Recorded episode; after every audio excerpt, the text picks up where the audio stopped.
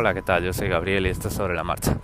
Bueno, el tema del otro día de criticar un poquito los y comparar un poquito los modelos de seguridad de Apple, de iOS y Android en el tiempo, eh, ha dado para un par de comentarios en Twitter que me han traído de vuelta a un terreno que me gusta a nivel personal, porque no tengo ninguna experiencia ni ninguna formación al respecto, que es la seguridad, pero vamos, la seguridad de andar por casa, ¿vale? La seguridad de decir, oye, a mí, por lo menos que sea un poquito difícil a los cacos que me roben las contraseñas y las, las, eh, las cuentas de Facebook y tal, ¿no?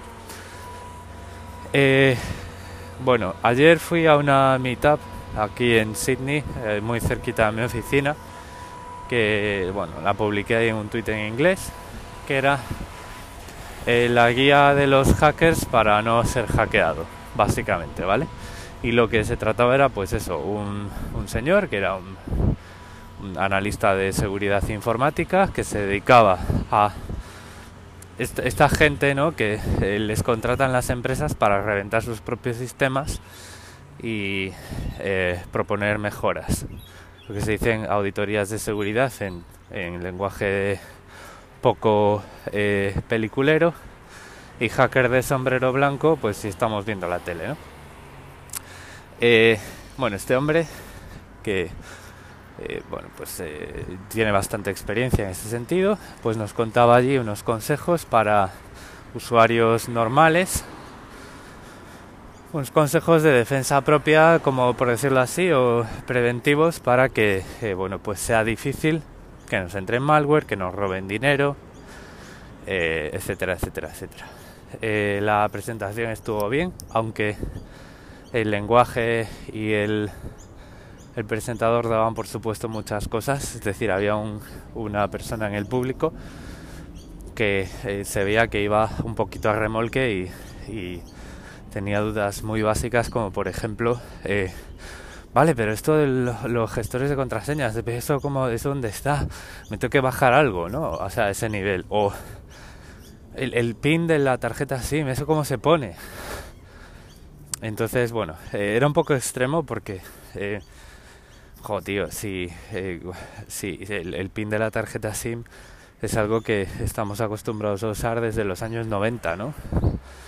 Cuando llamar por teléfono costaba pasta y no querías que cualquiera que cogiera tu teléfono te agotase el saldo de la tarjeta o, o, te hiciese que te llegase una factura del contrato pues alta, ¿no? Entonces, bueno, aparte de eso, pues hubo ejemplos bastante interesantes y uno de ellos con el que más me quedo y que además eh, conecto con un episodio de In Reply To que es, creo que sí, Reply To, que es un podcast que, eh, digamos, habla de Internet y de las cosas que hay detrás, ¿no? Eh, y era de eh, timos telefónicos un poco rebuscados. no tener ping en la tarjeta SIM a día de hoy sigue siendo peligrosísimo, ¿vale? Mucha gente, y mucha gente que conozco, piensa que con bloquear la pantalla y tener un código en la pantalla del teléfono es suficiente porque aunque te roben el teléfono no lo pueden desbloquear, ¿no? Bueno, esto es, esto es muy, muy miope, muy es tener una vista muy corta, porque mm, te pueden arruinar si no tienes un pin en la tarjeta así, ¿vale? Hoy en día es muy fácil, muy muy fácil, mucho más fácil de lo que nos creemos, eh, dar de alta un número de tarificación especial. Son caros de dar de alta, pero si eres un timador te van a ser muy, eh, te van a rendir mucho y, y bueno, el, timo funciona de la siguiente forma. Yo doy de alto un número de tarificación especial y me dedico a robar móviles a cholón, todos los que pueda, ¿vale? Llego a casa y empiezo uno por uno a quitar las tarjetas SIM de los teléfonos, me da igual que no los pueda bloquear, ¿vale? Empiezo a quitar las tarjetas SIM una por una y a meterlas en mi terminal y empiezo a llamar a mi propio número de tarificación especial, ¿vale? Eso lo que hace es que a mí, el proveedor de ese número de tarificación especial, si consigo establecer la llamada, me va a pagar un pastón.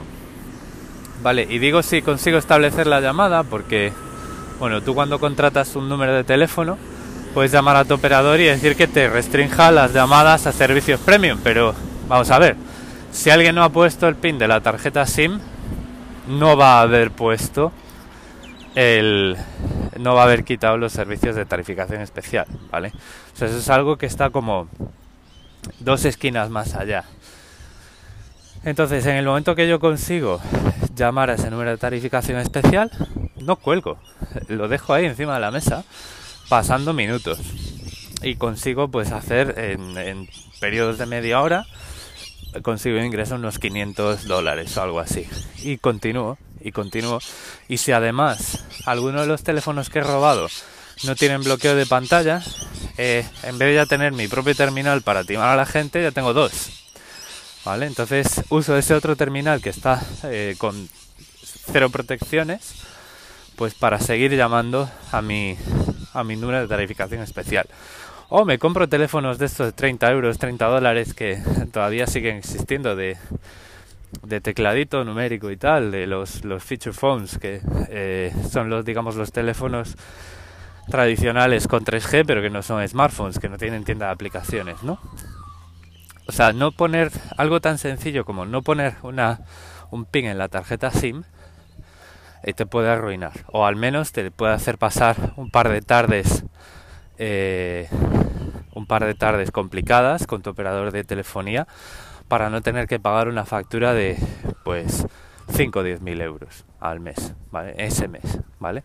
Entonces, eh, claro, son cosas que son tan fundamentales y que dependen tanto de ti que a mí no me vale pues los comentarios que me ponéis en algunos en Twitter diciendo que uy perdón este sonidito de catarro eh, se me ha, se me ha colado por ahí, ya estoy mucho mejor, pero eh, bueno, pues seguimos ahí arrastrando un poquito. Bueno, lo que decía es que en Twitter alguno me habéis dicho, claro, es que cuántos usuarios no técnicos hacen bla bla bla, ¿vale? Y hacen cosas pues tan fundamentales como actualizar un sistema operativo en un teléfono móvil. Y que la tecnología debería facilitar la seguridad por defecto y tal. La tecnología facilita la seguridad por defecto, ¿vale? Pero yo lo que no puedo hacer, porque hemos visto escándalos por ahí en las noticias, lo que no puedo hacer es forzar una actualización sin tu consentimiento, es decir, eh, modificar tu teléfono sin que tú aceptes esa modificación. Eh, Windows es famoso porque enciendes el ordenador y las actualizaciones eh, te impiden trabajar. y en este caso, pues es, curioso porque Windows ahí está facilitando la seguridad por defecto, está actualizando solo, quieras o no. Eso no es lo que queremos. Entonces, ¿qué es lo que queremos, no? A ver, a lo que quiero llegar es que la seguridad empieza uno mismo y el eslabón más débil de la cadena es uno mismo. Y esto no va a cambiar nunca. Por mucho que mejoremos la tecnología, si somos tontos, nos van a timar. Si somos tontos, nos van a robar. Porque, amigos míos, eh, en la calle hay ladrones, ¿vale? En la calle hay ladrones. Y de la misma forma que evitamos calles complicadas, que si vivimos en un, eh, si para llegar a nuestra casa de noche tenemos que pasar por descampados industriales, pues a lo mejor en vez de ir en transporte público cogemos un taxi. Si cuando nos ponemos al volante no hemos bebido y nos ponemos el cinturón de seguridad, porque sabemos que en la vida real, en el mundo físico, en el mundo que nos puede hacer daño físico, la seguridad empieza en nosotros mismos, pues usando Internet también tenemos que asumirlo, ¿vale? Y no podemos decir que la tecnología está mal porque no garantiza la seguridad cuando nosotros no somos capaces de activar la seguridad básica nosotros mismos, ¿vale? O no somos capaces de entender que si nos envía un correo desde Nigeria ofreciéndonos dinero para cobrar no sé qué herencia del tío del príncipe que murió y que eh, con ese dinero pues quieren salvar a un niño que está encarnado en elefante muerto desde hace dos años, pues eh, eso no nos lo podemos creer, ¿vale? Entonces, eh, pues yo lo siento mucho, no queda más remedio que acostumbrarnos a pensar que la seguridad empieza en nosotros y que tenemos que tener un comportamiento informado de las cosas. Y sigo poniendo ejemplos de la vida real. Nosotros sabemos que tenemos que hacer la declaración de la renta porque si no nos ponen una multa vamos a la cárcel, ¿no? Bueno, pues, pues eh, no estoy hablando de convertirnos en usuarios técnicos, o sea, eso es una falacia, es un falso dilema. Eh, tú puedes ser un usuario cero técnico y ser el tío que más prácticas de seguridad preventiva pone encima de la mesa, pues porque le preocupa, te preocupa que te roben el dinero a través de tu tarjeta SIM y del contrato con tu operador, ¿no? Y esos son timos que funcionan y son timos extremadamente fáciles. Es decir, yo si hago eso y recibo números, eh, llamadas a mi número de tarificación especial, podéis decir, no, porque luego de, de, atan cabos y No, no, vamos a ver. A mí, o sea, tendrían que demostrar que yo robé ese teléfono, ¿vale? Daros cuenta de que estas cosas son muy fáciles de hacer y en muchos casos son difíciles de rastrear porque, vale, eh, ¿qué pasa si yo, en vez de eh, contratar un número de tarificación especial fácilmente rastreable, lo, lo contrato a través de un servicio anónimo en Ucrania y a través de una VPN, ¿no? O sea, eso es muy difícil de rastrear. Ayer, hablando con un amigo de eh, una red de radioaficionados que a través de radiofrecuencia puedes enviar mensajes de texto. Estábamos hablando de una pasarela para convertir esos mensajes de texto de radioaficionados en SMS y hacerlos llegar a teléfonos móviles.